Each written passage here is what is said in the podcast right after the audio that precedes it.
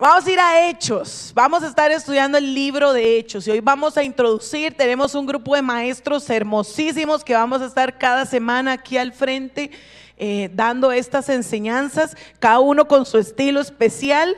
Entonces vamos a irlos conociendo, pero hoy vamos a introducir al libro de Hechos. Pero antes de, de, introducir en algunos aspectos importantes, quiero que hablemos un poquito y que usted me diga qué es para usted la palabra del Señor. ¿Qué es para usted la Biblia que usted carga? Espero que cargue Biblia, ¿verdad? Que vamos a ocupar Biblia física. ¿Qué es para usted la Biblia que usted carga? ¿Qué es? Aquí se puede hablar conmigo. ¿Qué es? Alimento. Una guía. Un manual de vida. La palabra de Dios. La verdad. Luz. ¿Sabe por qué es tan importante que, sepamos lo que es la palabra de Dios para nosotros?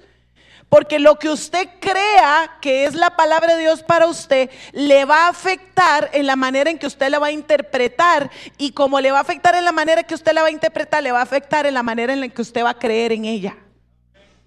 Por eso es tan importante. Si creemos que la palabra es de Dios, entonces estamos convencidos de que todo lo que vamos a leer ahí es palabra que viene directamente de Dios. Está bien, la escribió un hombre, pero viene directamente de Dios.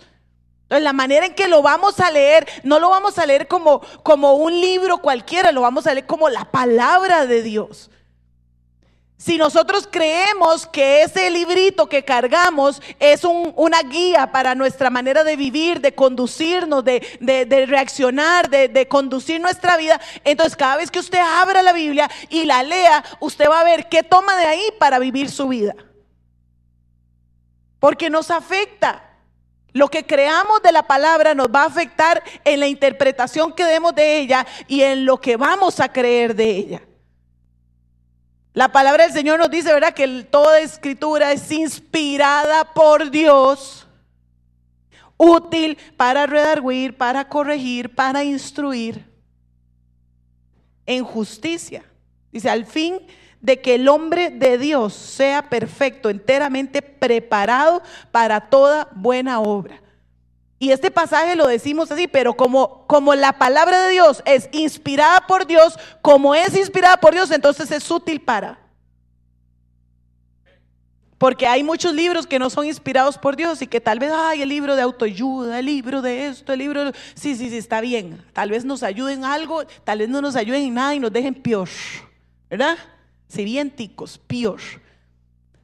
Pero como la palabra de Dios es inspirada por Dios, entonces eso la hace útil para corregir, redarguir, instruir, a fin de que de que nosotros, dice la palabra, seamos perfectos, preparados para toda buena hora. Entonces dígale ahí a su mesa, a partir de hoy, dígale, con hechos nos van a preparar. ¿Para qué? ¿Para sentarse aquí todo el año? ¿Para qué vamos a ser preparados? Para toda buena obra. No para estar sentados todo el año. Para toda buena obra. Entonces, entendiendo eso de la palabra de Dios, vamos a entrar a hechos. Ahorita vamos a, este ve qué lindo logo hicimos de, bueno, hicimos, qué jetona, ¿verdad? Lo hizo el pastor Luis para que nos diferencie el día sábado. Ese va a ser el loguito de raíz. Es un lugar para crecer. Hechos, algunas eh, eh, parte introductoria, ahorita en la presentación nos vamos a ir guiando. Hechos es el quinto libro del Nuevo Testamento. Mateo, Marcos, Lucas, Juan, Hechos. Es el quinto libro en orden, ¿verdad? Como aparecen en el Antiguo Testamento. en el Nuevo Testamento se considera Hechos el libro histórico del Nuevo Testamento. Porque en el Antiguo Testamento tenemos libros históricos también. Pero en el Nuevo, Hechos se considera como el libro histórico. Ahora, ¿qué podemos encontrar o cómo podemos ver a Hechos? Hechos es un libro de acción. Hechos es un libro de acción. Ahí vamos a ver milagros, avivamientos, eh, servicios, conversiones, resurrecciones, naufragios, encarcelamientos, eh, prisiones. Eh, vamos a ver muchedumbre, vamos a ver casas, vamos a ver juicios. Entonces, Hechos es un libro de acción. Vamos a ver muchas cosas ahí. Hechos también es un libro de gente de personas. Vamos a ver apóstoles, evangelistas, vamos a ver personas como y corriente en la iglesia, vamos a ver reyes, vamos a ver sacerdotes. Vamos a conocer muchas historias de personas grandes gobernantes de ciudades, a como también vamos a ver esclavos. Hechos es un libro de personas. Hechos es un libro que nos habla del crecimiento de la iglesia. Y eso fue una de las cosas que más nos motivó a que fuera el primer libro que estudiáramos. Hechos es un libro que nos habla del crecimiento de la iglesia. Vamos a ver una iglesia tan pequeñita que podía reunirse al inicio en cualquier sala de una casa. Una iglesia pequeñita, una iglesia pequeñita de un solo lenguaje. Eran los judíos, estaban convirtiendo, se hablaban el hebreo. O sea, era una iglesia de, de una cochera, un grupo conexión. Pero conforme vayamos avanzando en hechos, vamos a ver una iglesia multicultural, vamos a ver una iglesia grande, una iglesia que se expandió a diferentes países, diferentes culturas, diferentes idiomas. Es una iglesia que nos habla del crecimiento de la iglesia. Hechos es un libro que nos habla del crecimiento de la iglesia. Hechos es un libro que nos habla del Espíritu Santo. El Espíritu Santo continúa la obra de Jesucristo. Cuando leemos los evangelios, los cuatro evangelios, estamos viendo la obra de Jesucristo en la tierra. Pero no queda ahí, sino que Él asciende y deja al Espíritu Santo para que nosotros podamos seguir la obra que Él hizo. Entonces, hasta ahí vamos a ir viendo algunos detalles importantes que tenemos que tener en cuenta para las próximas enseñanzas. Lo primero de ellos es ¿Por qué se llama Hechos? ¿Por qué le ponen ese título de Hechos? ¿Por qué lo llamamos Hechos? Cuando Lucas escribió el libro de Hechos, Lucas no le puso nombre. Esto era un recopilado que mandaban por carta y él lo dirigía. Él no le puso, ay, esto se va a llamar así, así, así, ¿verdad? Por ahí Dicen los cálculos, ¿verdad? Que del año 1050 después de Cristo es cuando los creyentes, los cristianos empiezan a llamarle hechos de los apóstoles.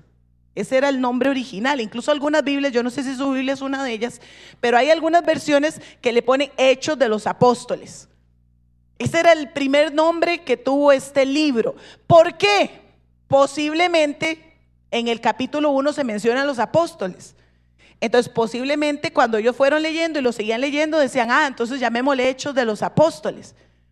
Pero si nosotros seguimos la lectura en cada uno de los capítulos y versículos, vamos a ver que los apóstoles incluso se dejan de mencionar. Se mencionan en el capítulo 1 y después de esto solo se menciona a un Pedro, a un Santiago, a Pablo, que después viene a ser llamado apóstol, pero el resto de los apóstoles no sabemos qué hicieron. Se fueron a esparcir el Evangelio, pero no sabemos qué pasó más de ellos. Entonces, como que le llamemos hechos de los apóstoles, pues no, porque no sigue hablando de los apóstoles. Después empieza la iglesia a surgir, ¿verdad? Y a surgir. Ahora, hay un énfasis que nos gusta un poquito más y que tal vez no es el nombre original, pero lo vamos a ir aprendiendo, es porque Hechos nos da un énfasis en la obra del Espíritu Santo.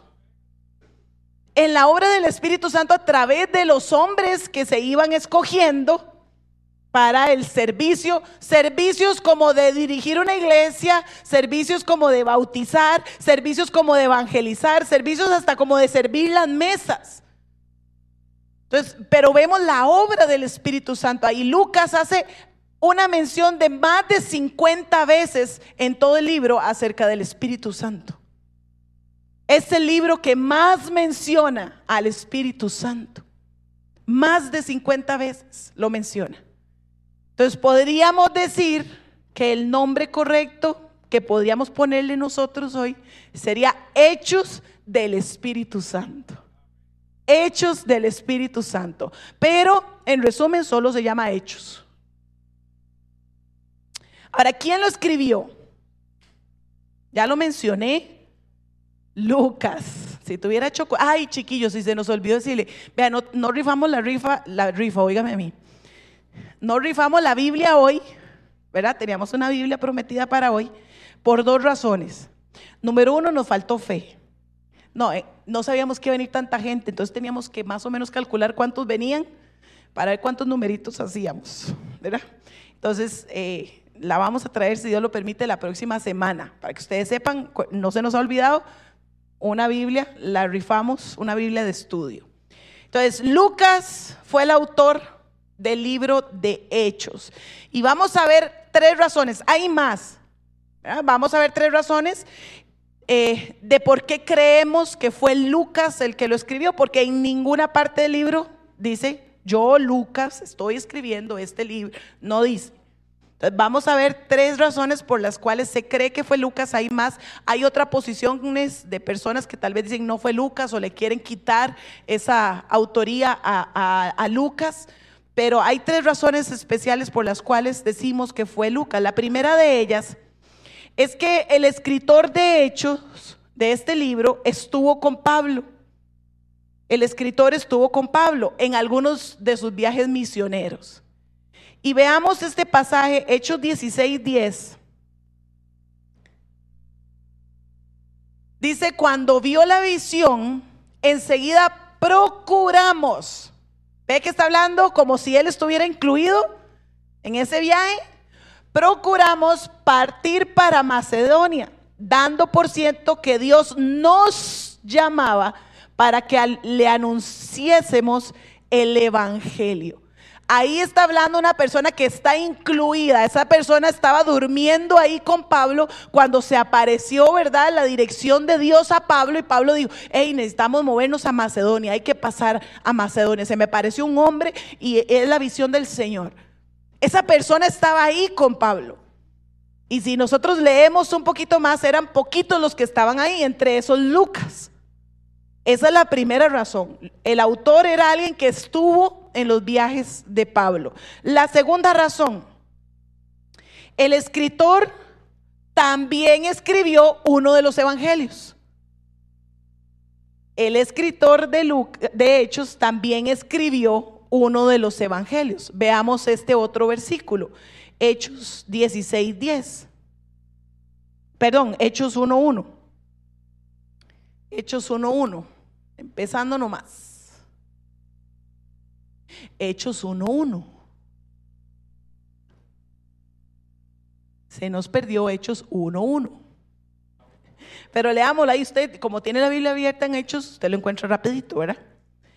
Hechos 1.1 dice, en el primer tratado, oh Teófilo, hablé acerca de todas las cosas que Jesús comenzó a hacer y a enseñar.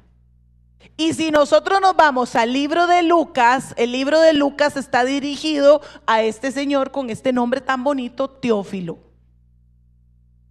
Entonces sería como mucha coincidencia, ¿verdad? Que hubieran tantos teófilos en la vida. Si fuera, si fuera otro nombre, ¿verdad? Como, como, no sé, como Ana, como Luis, como Carlitos, como María, ¿verdad? Usted puede decir ahí si habían más, pero Teófilo, ¿verdad? Entonces, este escritor de hechos está haciendo y le dice, hey, en, en el primer libro que te mandé, te escribí todos los hechos de Jesús todo lo que él hizo, todo lo que investigué que él hizo. Y ahora, en este segundo tratado,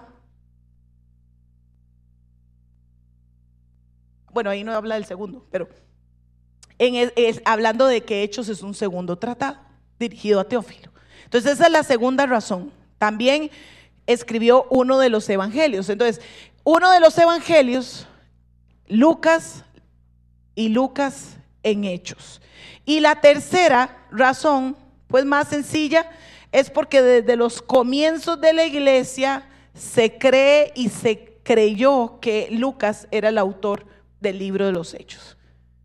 O sea, la iglesia lo adoptó como el padre de la escritura del libro de los Hechos. Entonces, esas son las razones por las cuales creemos y decimos que Lucas escribió. Ahora, Lucas no pone su nombre en, ningún lugar. Lucas no escribe su nombre. Recordemos que Lucas nada más para tener un poquito de historia, Lucas no fue un discípulo de Jesús. A veces, eh, igual cuando hacíamos concursos, ¿verdad? Y uno decía, mencione cuatro discípulos de Jesús y se venían todos, decía, Mateo, Marcos, Lucas y Juan. Y ahí hay dos que sí, dos que no. ¿Ok?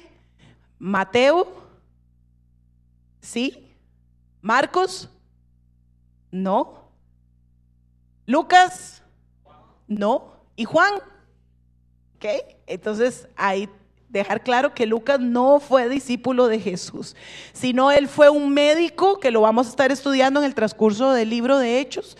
Él fue un médico que acompañó a Pablo, que estuvo en el ministerio de Pablo y este, escribió estos dos libros que nos dejó. La fecha. ¿En qué fecha se escribe Hechos? Usted dice, qué aburrido, Gaby. No, pero todo esto es importante cuando ya lo veamos en la historia. ¿Ok? Hechos. Además que estamos profundizando, no se me hagan vaguillos, ¿verdad? Esto es profundizar en la palabra del Señor, conocer en qué fecha se escribió el libro de Hechos. Hechos nos registra la primera vez que Pablo estuvo en prisión y lo vamos a estudiar en alguna semana. Hechos nos registra esto. Y la primera vez que Pablo estuvo en prisión fue entre el año 60 y el año 63 después de Cristo. O sea, quiere decir que Lucas eh, escribió Hechos despuesito de esta fecha. Que él escribe sobre la primera vez que estuvo eh, Pablo en prisión. También eh, tenemos parte de la historia documentada donde nos dice que en el año 64 después de Cristo, este César Nerón, ¿se acuerdan de Nerón? ¿Qué hizo Nerón? Quemó Roma y le echó la culpa a los cristianos. Entonces, a partir de ahí se empieza una persecución a matar sobre los cristianos, donde César fue realmente malo con los que profesaban seguir a Cristo. Pero no se menciona nada de esto en el libro de Hechos. Y era un tema muy relevante como para no ser mencionado. También Pablo tenía muy buena amistad con el gobierno romano.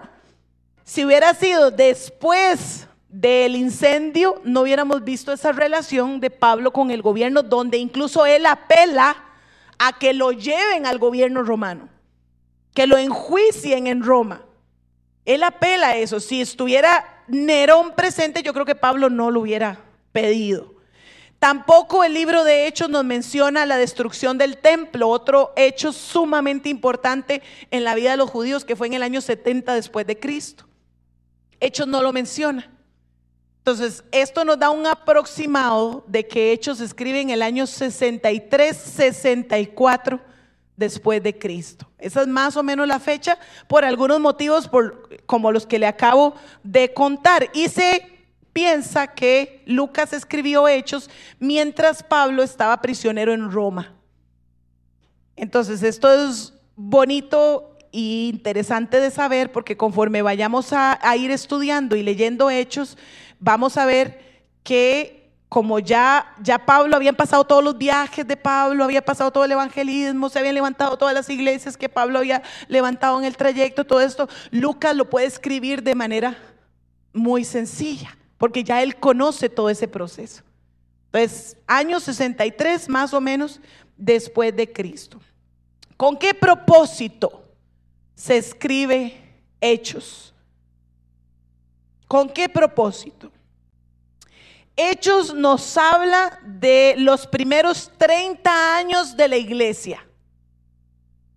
Eso es lo que tiene eh, eh, escrito el libro de Hechos, del capítulo 1 al 28, son los primeros 30 años de la iglesia. Lucas no contó todo lo que sabía porque él menciona que él estudió y que él investigó y que él leyó, se cree incluso que él leyó libros como Mateo, por ejemplo. Que él leyó, que conversó, que habló con gente, que, vivió, que estuvo con Jesús, que caminó. Él, investigó, ¿verdad? Todo lo que era referente a, los viajes de Pablo, porque no fue, él no estuvo en todos presente. Él investigó las iglesias, eh, envió carta, le contestó. O sea, él hizo toda una investigación muy profunda, pero no la puso toda en su libro. Yo creo que si él la hubiera puesto toda, tendríamos, ¿verdad? una biblioteca una enciclopedia de libro de hechos. Él no lo puso todo. Él escogió, guiado por el Espíritu Santo, escogió algunas porciones para ponerlas en su libro que sabía que iban a ser de mucha utilidad para nosotros hoy. Que nos iba a enseñar mucho el día de hoy. Entonces, Hechos tal vez no escribió todo, pero Hechos nos sirve de puente. Hechos nos sirve de puente. Estamos viendo con qué propósito se escribió Hechos. Hechos nos sirve de puente. ¿Entre qué? ¿Entre qué nos sirve de puente Hechos? Entre los evangelios y las cartas es el puente. Si nosotros leemos las cartas sin tener hechos, nos costaría mucho entender muchas de las cosas. Si nosotros solo tenemos los evangelios y pasamos a las cartas, decimos, ¿de dónde apareció este que se llama apóstol que ni siquiera está entre los doce? Porque Pablo no se menciona en ninguno de los evangelios. Entonces no tendríamos el connecting ahí entre evangelios y cartas. Entonces, Hechos es un puente. Hechos es esencial para que nosotros entendamos las cartas de, no solo las de Pablo, sino el resto de las cartas. Es importantísimo. Y Hechos también nos da el detalle del crecimiento de la iglesia, se los mencioné al inicio. La iglesia creció en número, Pasaron, pasaron de ser una iglesita, ¿verdad? Cuando estaban allá en el aposento alto, dice que estaban los apóstoles más un grupo, mm, unos poquitos, esperando en una reunión, pasaron a ser una iglesia muy grande, de miles de miles de personas. Entonces, Hechos nos narra el crecimiento en número, el crecimiento en geografía, el crecimiento socialmente, en su teología, porque vamos a ir viendo el avance de lo que la iglesia creía o no creía o dejaba de creer, cómo empezaron a cambiar, cómo, bueno, vamos a, tomar estos estatutos, pero estos otros no los vamos a tomar más. Vamos a salir, no, no somos una secta entre los judíos, no somos una secta más, somos algo nuevo, somos los cristianos, los que creemos en Cristo, que murió y resucitó. Pero esto lo vamos a ir viendo conforme van pasando los capítulos del libro de Hechos. Entonces, Hechos nos muestra el crecimiento integral de la iglesia hasta, que, hasta llegar a ser lo que nosotros somos hoy.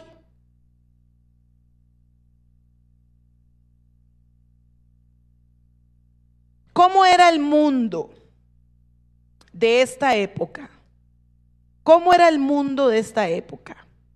¿Quién estaba gobernando en este momento? ¿Cuál era el imperio que estaba gobernando? Roma. No les dé miedo contestar, chiquillos. Yo sé que usted lo sabe, pero le da vergüenza decir. Roma. Veamos el mapa. Ahí tenemos lo que el imperio romano era, lo que había conquistado en naciones en este tiempo. Vemos algunas ciudades muy importantes que también las va a mencionar, los vamos a mencionar en cada uno de los capítulos, pero ahí vemos eh, obviamente, voy a acercarme por aquí porque no tengo puntero. Aquí vemos a Roma, la ciudad más importante. Era la capital, ¿verdad? Era la capital del imperio, está Roma. Aquí donde dice Grecia, vamos a ver ciudades como, ay, qué bien, Raúl, eso, gracias. Ahí está. Ahora ustedes dejaron de ver y vamos a ver para acá. Aquí donde dice Grecia, vamos a ver ciudades como Corinto, ciudades muy importantes porque eran centros de comercio, ¿verdad? Eran, esos pueblos eh, de, comercio, incluso también está Atenas por aquí, no se, no se pone porque eran ciudades más pequeñitas y esto, toda esta parte de Grecia. Vamos a ver Éfeso, otra ciudad muy importante del momento. Eh, Galacia, ciudades muy importantes que se desarrollaron. Eh, ahí no vemos, pero está Tesalónica, Filipo. Éfeso era una de las ciudades con mayor culto a dioses, igual que Atenas, eran ciudades que eran muy idólatras y ahorita vamos a ver un poquito acerca de, la religión que se practicaba. Tenemos Alejandría, que es de Egipto, y aquí donde está Jerusalén, Judea, muy importante, vamos a ver que de esta Antioquía es, ahí está la iglesia que envía a Pablo en su primer viaje misionero de esta Antioquía. Hay otra Antioquía por aquí que lo vamos a estudiar después, pero de esta Antioquía está la iglesia que envía a Pablo. Entonces, todos estos territorios le pertenecían o los había conquistado el imperio romano. Era el imperio que estaba en ese momento gobernando. Ahora, el, imperio romano tiene algunas características, por ejemplo, en la religión. Eran politeístas, o sea, adoraban a todos los dioses conocidos y desconocidos. O sea, tenían una cantidad de dioses impresionantes. Había el, dios del marinero, el dios de la mujer, el dios de las cosechas, el dios del sol, el dios de la luna, el dios de las estrellas, el dios de los árboles, el dios de los peces, el dios de lo que usted quiera. Ellos tenían muchos dioses, eran politeístas, eso quiere decir, tienen muchos dioses, la adoración a muchos dioses. Incluso antes de que Roma conquistara todas estas ciudades, eh, estaba o, el imperio que más grande que había conquistado antes había sido el griego. Y el imperio griego había impuesto eh, su cultura, su idioma. Estamos hablando que si nosotros, eh, más o menos toda esta ciudad, todo lo que es Judea, Asia Menor, Macedonia, todos ellos hablaban griego porque había sido parte de lo que los griegos habían hecho, o sea, habían implantado su idioma. Pero también, habían traído todos sus dioses. Los dioses griegos tienen que ver mucho con la mitología. Ustedes han oído, ¿verdad? Que Zeus, que el otro, ¿verdad? Y un montón de dioses. Entonces, lo que hacen los romanos es traer los mismos dioses, pero ponerles cara más bonita. Entonces, por ejemplo, regálame la otra. Aquí tenemos a Artemisa o la diosa Diana. ¿Qué? Artemisa o la diosa Diana. Es la diosa de la fertilidad. Entonces, esta que vemos aquí es la de los griegos, ¿verdad? Es la primera imagen. Todo esto que tiene esta diosa aquí son senos y todo esto son como hijitos y tiene que ver con animalitos y todo, porque ella era eh, una diosa de la fertilidad. Esta es una diosa muy importante. Su templo estaba en Éfeso y lo vamos a estudiar. Ahí estaba su templo en Éfeso. Entonces los romanos vienen y ponen a su diosa Diana o Artemisa, pero más bonita. ¿Verdad? Como que se ve una mujer más bonita. ¿verdad? Y, en vez de este montón de animalitos ahí le ponen solo uno para simbolizar que ella era la diosa de la fertilidad, de la prosperidad, entonces, pero usan los mismos dioses. Entonces, en ese momento había una mezcolancia que a nivel de vocabulario de Gaby, yo digo mezcolancia, pero si usted lo quiere a nivel de diccionario de la lengua española, decimos sincretismo. Ahí, ¿verdad? Sincretismo qué es? Agarro de todo un poco todas las religiones que yo quiera agarrar. Y agarro y hago esto y hago el otro y creo aquí, creo allá y me meto y, adoro y llevo sacrificios y, llevo ofrendas de esto y, le prendo candelitas, y, pero también eso es sincretismo. Como les digo en mi vocabulario bien tico, yo digo, había una mezcolancia. Y esa mezcolancia estaba de moda. Estaba de moda. Como ahora está de moda ser ateo, como ahora está de moda no medio creer, pero no creer del todo. Como ahora está de moda decir, no, no, sí, sí, sí, sí, yo, yo soy de eso, pero nunca voy a la iglesia, ni nunca, pero yo soy. Ah, como ahora está de moda. En ese momento estaba de moda ser sincretista. Ya, no se dice así, no me no enrede, ¿verdad? Dígame, Gaby, no enrede. estaba de moda el sincretismo. Entonces, era normal que en las familias tuvieran diferentes dioses. Era normal que adoraran a diferentes dioses, se levantaban templos por todo lugar. Era tan normal tener tanta cantidad de dioses que hay un momento que vamos a estudiar más profundamente cuando Pablo llega a Atenas y, ve la cantidad de dioses y él dice, bueno, había un altar al Dios no conocido, o sea, al que usted le diera la gana lo adoraba ahí. Al que tal vez solo usted conocía y el resto de la humanidad no. Porque así era la cultura en ese momento. Entonces, en esa cultura estamos, se sumerge la iglesia nace la iglesia. La iglesia que habla de un solo Dios. Un solo Dios. Adoramos a un solo Dios.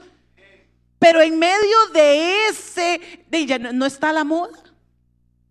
Es no estar a la moda, es nadar contracorriente. Y yo creo que eso lo seguimos. La iglesia sigue hasta el día de hoy nadando contracorriente en muchas cosas, hasta el día de hoy. Hasta el día de hoy.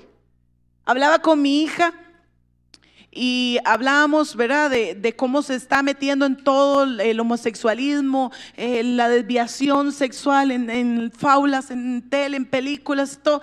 Y la respuesta de, hasta en los colegios, ¿verdad? Y colegios, eh, digamos, mi hija está en un colegio cristiano, ¿verdad? Y, hasta en los colegios. Y la respuesta de mi hija fue, mami, pues que eso está de moda. O sea, la gente es homosexual porque es la moda. Los chiquillos en los colegios, es la moda. Bueno, esa era la moda en la que está naciendo la iglesia de Cristo. Era nadar contracorriente, era decir, nosotros tenemos un solo Dios, cuando hay infinidad de usted lo podía escoger, el que mejor le pareciera, el que más le gustara. Habían dioses para los ricos, dioses para los pobres. Ahí nace la iglesia del Señor. Ahora, ¿cómo es la política de los romanos? Porque los romanos eh, imponen su política, imponen impuestos muy altos, normalmente para los pueblos que ellos eh, conquistan, pero los dejan seguir con algunas filosofías y los dejan seguir con algunas religiones. Por eso es que en un inicio vemos que los judíos no tuvieron tanto problema de seguir practicando su religión, sus sacramentos, sus fiestas, sus eh, idas al templo, sus... No tuvieron problema, porque a los romanos eso no, no les interesaba mucho. Solo habían cosas importantes para los romanos. La primera era que usted pagara impuestos. Eso era importantísimo. Y la segunda era que se le rindiera un culto al César. Si no se le rendía un culto al César, usted lo acusaban de traición. Ahí sí había un choque con la iglesia. Ahí sí empezó un choque con la iglesia. y lo vemos desde los evangelios. Eso era lo que hacían. Eh, Roma, ¿qué dio? Roma dio la ley, Roma dio la paz, Roma dio caminos asfaltados. Qué chiva, ¿verdad? ya no tenían que caminar por piedra o lastre, sino que Roma les asfaltó los caminos. Al asfaltar los caminos y a poner ejército en ellos, Roma trae seguridad a todo lo que vimos en, el imperio que ellos tenían conquistados. Roma trae seguridad. Entonces era, era más seguro poder viajar de un lugar a otro. Aunque fueran largas distancias, era seguro. Y esta seguridad abre el comercio. Esta seguridad abre las exportaciones y las importaciones. Esta seguridad abre de que eh, en puertos como Corinto, en puertos como, como el mismo Éfeso, que son puertos, eh, vengan y estén gente de todas naciones, de todas las culturas. Y esto hace que el cristianismo se pueda expandir, porque entonces llegaban a, a Limón, ahí al puerto Moín, con el camioncito. Pero ahí en Puerto Moín llegaba eh, personas de Nicaragua, de Panamá, de El Salvador, de Honduras, de, y llegaban ahí y mientras estaban vendiendo sus productos se juntaban con la iglesia más feliz de Costa Rica, ¿verdad? De ese que está ahí en el puerto vendiendo mango, vendiendo pipas frías, ¿verdad? Para los que tienen calor, eh, eh, vendiendo. Y mientras se compraban una pipa, les hablaban de Cristo. Y aquel aquel comerciante se devolvía a su tierra y allá en su, decía a su familia, mira, vieras que estuve allá en Moín y me comentaron algo muy interesante, quiero contarles a todos. Y ya nacía una iglesia allá al otro lado. Pero esto lo fomentaba, esto que Roma hizo en su, en su imperio, esta facilidad de... Eh, de, comerciar, de, de, tener seguridad. Entonces, el mundo donde nace la iglesia era un mundo políticamente romano, culturalmente griego, porque ya vimos que hablaban griego, incluso el griego llegó a ser una lengua tan fuerte que los hebreos, los judíos, perdieron, muchos de ellos perdieron su lengua hebrea y se tuvo la necesidad de traducir las escrituras al griego. Ahí es donde sale la primera traducción del Antiguo Testamento al griego que se llama la Septuaginta o la Biblia de los 70, le llaman. Esa es la primera traducción al griego. Es la Biblia que menciona eh, el que se menciona en el Antiguo, en el Nuevo Testamento. Esa es la Biblia que mencionan, la Septuaginta, la que menciona Pablo, la que menciona es esa Biblia porque ya se había perdido un poco el hebreo. El griego pasa a ser una lengua de mucha importancia, por eso es que decimos que culturalmente era una sociedad griega y socialmente era una, una sociedad pagana. Pagana. Ahí está naciendo la iglesia de Cristo. Ahora, yo pregunto, ¿se parecerá algo a nosotros? ¿Podemos aplicarlo a nosotros? Vivimos en una sociedad pagana. Pues ahí nace la iglesia. Era una sociedad que tenía ricos. Usted me dice si nos parecemos. Yo le voy a decir, usted me dice si nos parecemos. Tenía ricos. ¿Tenemos ricos? Que normalmente eran los políticos o los militares en esta época. Para que no me acusen de que estoy diciendo nada. En esta época, eh, los ricos normalmente eran los políticos o los militares, o sea, o romanos en su mayoría, romanos. Era la gente millonaria, la gente que tenía posesiones, la gente que tenía, que incluso tomaban ciudades completas. Cuando estudiamos el libro de Filipenses, Filipo era una ciudad de retiro para militares. Y lo vamos a estudiar también ahí cuando Pablo llega a Filipo. Era una ciudad de retiro, entonces era una ciudad eh, donde predominaba la plata y los militares romanos, ya pensionados. Pero esos eran los ricos. Habían pobres, millones de millones de millones de pobres. Había mucho pobre. Había clase media, sí, muy pocos. Por eso les digo, nos parecemos. Clase media, muy pocos habían. Había esclavitud, había esclavitud y casi nadie opinaba nada del tema. Eh, habían esclavos y es más, para tener un poco de, de, de respeto social, una persona que quisiera tener respeto social, por lo menos tenía que tener en su casa 10 esclavos, por lo menos tenía que tener en su casa. Habían millonarios, ¿verdad? De militares, políticos que llegaban a tener 100 esclavos en su casa. Solo para atender su casa. Entonces estaban los esclavos. Pero cuando la iglesia nace, la iglesia nace para todos. Entonces van a llegar a la iglesia los políticos, los pobres, los de clase media y los esclavos.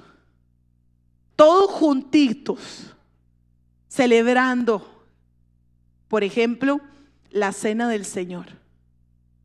Todos juntos. Todos los tipos de clases sociales hay. Ahora, Hechos nos sirve de guía. Ya vimos que Lucas escogió algunos pasajes y nos sirve de guía para enseñarnos algunos temas que escogió para marcar nuestra vida hoy y marcar las generaciones. Por ejemplo, Hechos nos enseña que la iglesia cree en la palabra de Dios. ¿Creemos hoy en la palabra de Dios? Lo estábamos declarando ahora y estábamos cantando ahora. Que creemos en la palabra de Dios. Y tenemos allá, esta es mi Biblia. Vuelvo a ver esa pared que tenemos ahí. Es la declaración. No la hemos vuelto a hacer, pero antes la hacíamos seguido ahorita, pero dice, esta es mi Biblia, la palabra de Dios, ella es mi autoridad absoluta, mi única regla infalible de fe y conducta. Afirmo que soy, tengo y puedo hacer en Cristo Jesús. Entonces, Hechos nos enseña que la iglesia creía en la palabra de Dios. El hecho que usted haya tomado este tiempo para venir, prepararse, ve, había unas libretas hermosas ahora, ¿verdad? Una cosa impresionante. Vi otras normalitas ahí, las que no tenemos mucha gracia para las cosas manuales, pues compramos un cuadernito y a como venga, lo usamos. Vi pailos de colores, lapiceros. Hay una chica que me escribe y me dice, Gaby, no sabe todo lo que me compré.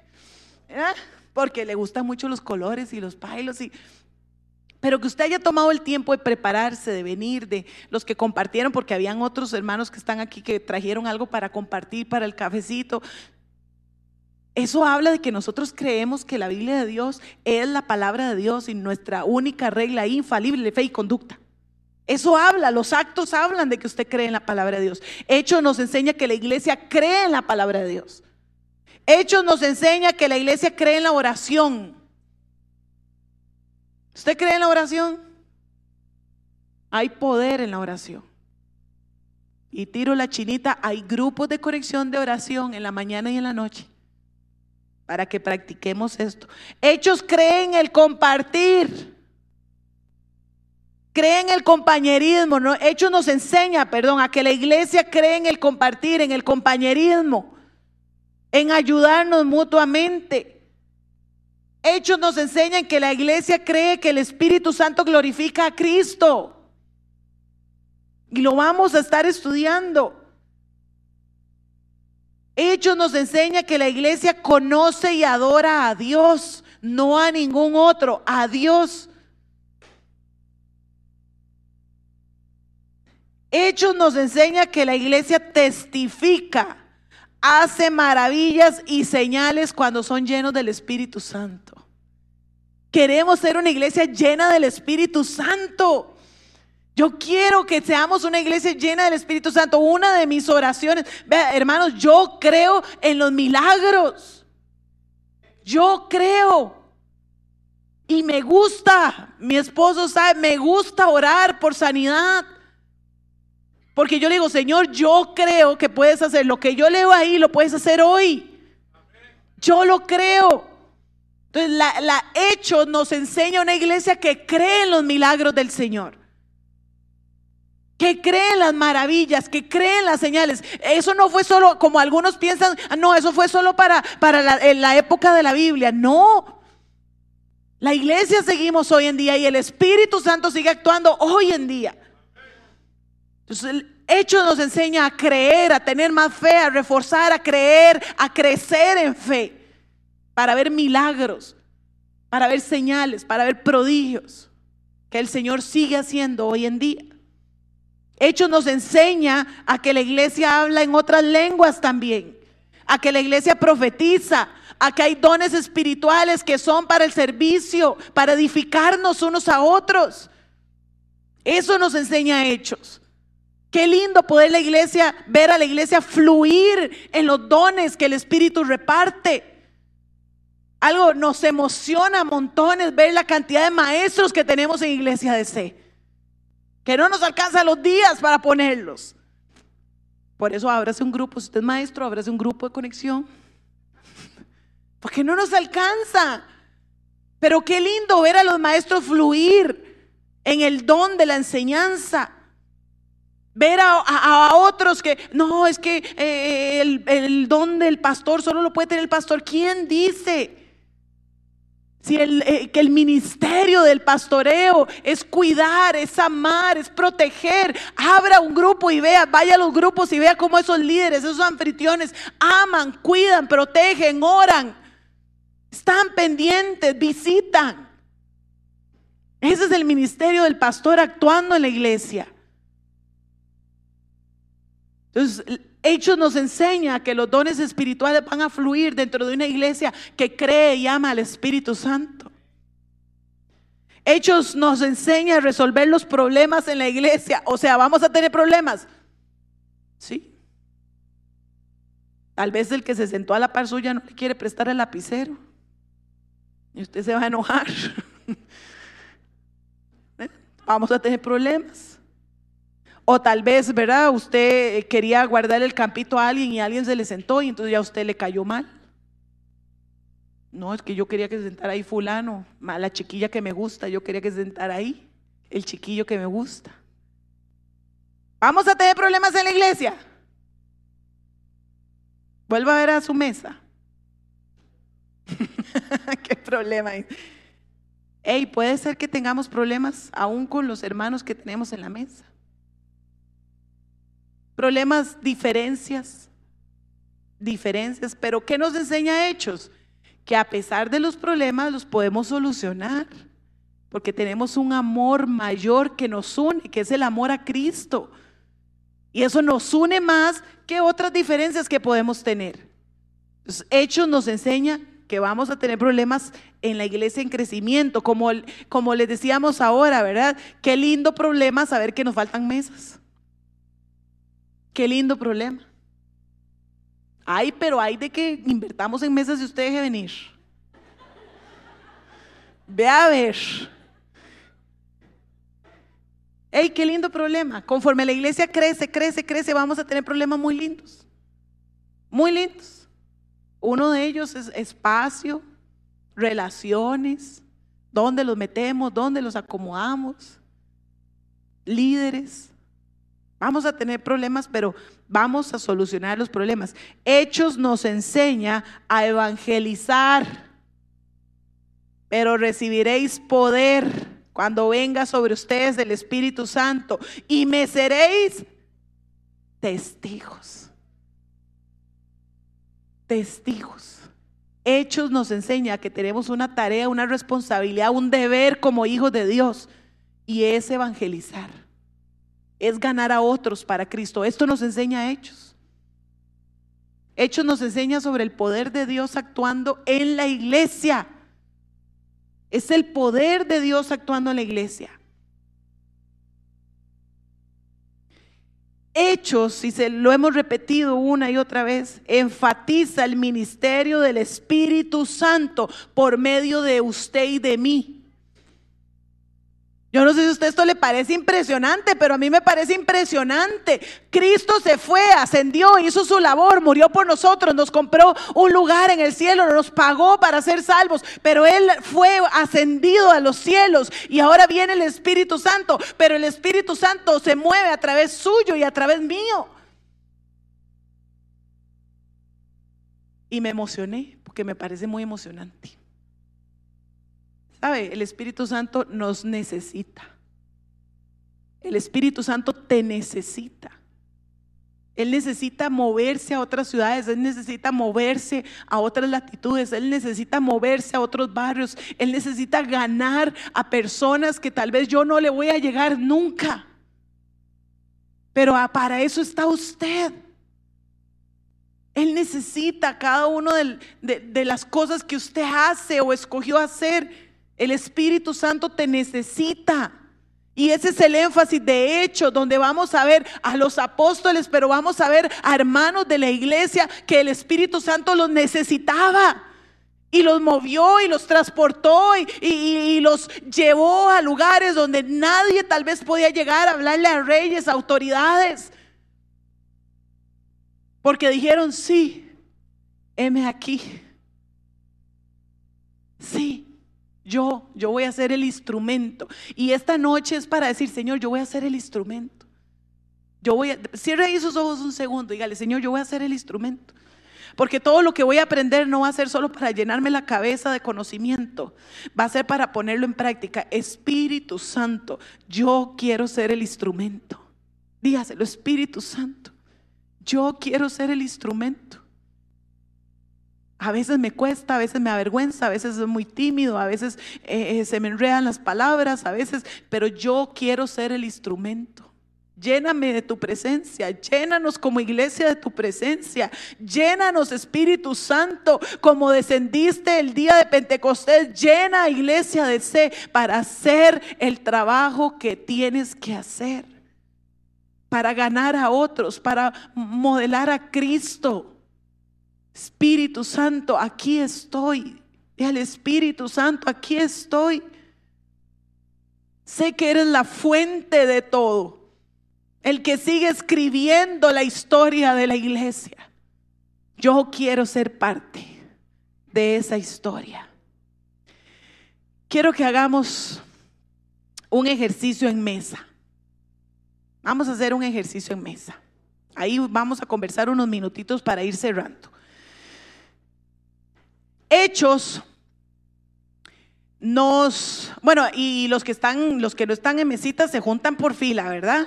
ahí, veamos estas cuatro chicas del CAN, las primeras, ¿verdad? Mel y Ye, se juntan ahí, ahí, juntan, por, porfa, hagan grupitos, no se me queden sentados solos, igual los que están más atrás, ahí, hacen Isaac, Char, ahí, se me juntan en un grupito. A veces, y les voy a contar mi experiencia, porque hechos estamos viendo que son hechos del Espíritu Santo a través de la iglesia, de nosotros, los creyentes. Y a veces cuando alguien nos pregunta, ¿verdad? ¿Y usted qué? ¿Cuándo conoció al Señor? Le pongo mi ejemplo. ¿Y usted qué? ¿Cuándo conoció al Señor, Gaby?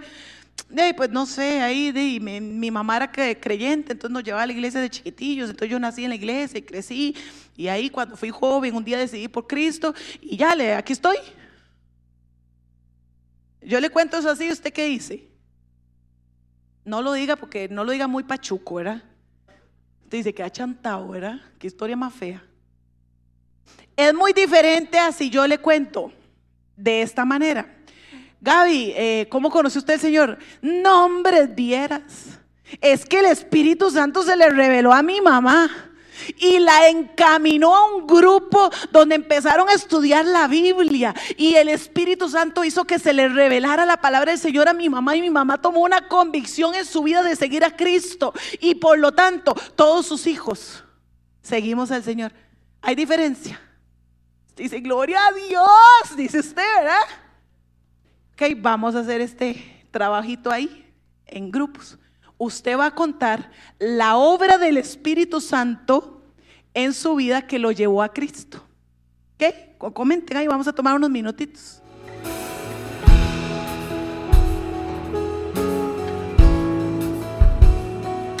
Yo sé que tal vez no nos va a dar tiempo a todos de compartir hoy.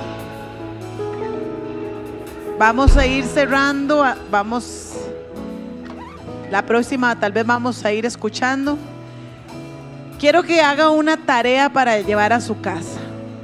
En su libreta que escogió, su cuaderno, lo que usted haya escogido para este estudio, escriba lo que usted acaba de comentar en alguna página. Ponga ahí los hechos del Espíritu Santo en la conversión de, pone su nombre. Los hechos del Espíritu Santo en la conversión de María José, de Sebas, de Yes, de Doña Hilda, los hechos del Espíritu Santo en la vida de Ever, de Diego, de Telma, los hechos del Espíritu Santo en la vida de... Y escríbalo en su casa, tome unos minutos y escríbalo, porque eso va a marcar algo en nuestro corazón diferente, diferente. Ahora quiero que nos pongamos de pie.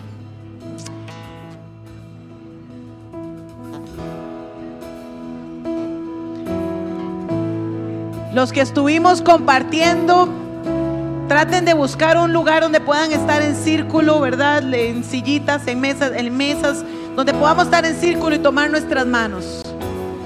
Ahí por mesa, se salen un poquito, se toman de las manos. Quiero que terminemos orando así.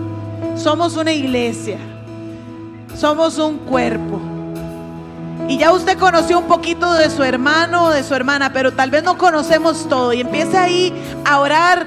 Empiece, si ya armó su grupo, empieza ahí a orar. Y primero dele gracias a Dios. Gracias Dios por mi hermano, por mi hermana. Gracias Dios porque lo tienes aquí. Gracias Dios porque lo escogiste aún antes de la fundación del mundo. Gracias Dios porque lo tuviste por fiel para ponerlo en el servicio. Gracias Dios porque lo trajiste a iglesia de C. Gracias Dios porque le has dado crecimiento. Gracias Dios por mi hermano, por mi hermana. Empiece a darle gracias al Señor por los que tiene, le, le tocaron hoy ahí compartir con usted. Gracias Señor. Señor, y ahora venimos orando porque no sabemos la situación que están pasando cada uno de la mesa, pero sabemos que tu Espíritu Santo puede hacer lo imposible para nosotros, Señor. Ven y derrámate sobre cada uno de los presentes, Espíritu Santo. Ven y derrámate. Haz maravillas, haz milagros, haz prodigios. Espíritu Santo, sobre todos los que están conectados en sus hogares, haz milagros. Haz milagros, Espíritu Santo, muévete. Derrámate en esta noche, derrámate en esta semana. Espíritu Santo, háblanos, guíanos. Espíritu Santo, queremos escuchar tu voz. Que mis hermanos escuchen tu voz. Creemos que tú nos vas a llevar a glorificar a Cristo. Creemos que nos vas a llevar a glorificar al Padre. Espíritu Santo, creemos en tu obra. Espíritu Santo, creemos en tu presencia. Creemos en tu persona.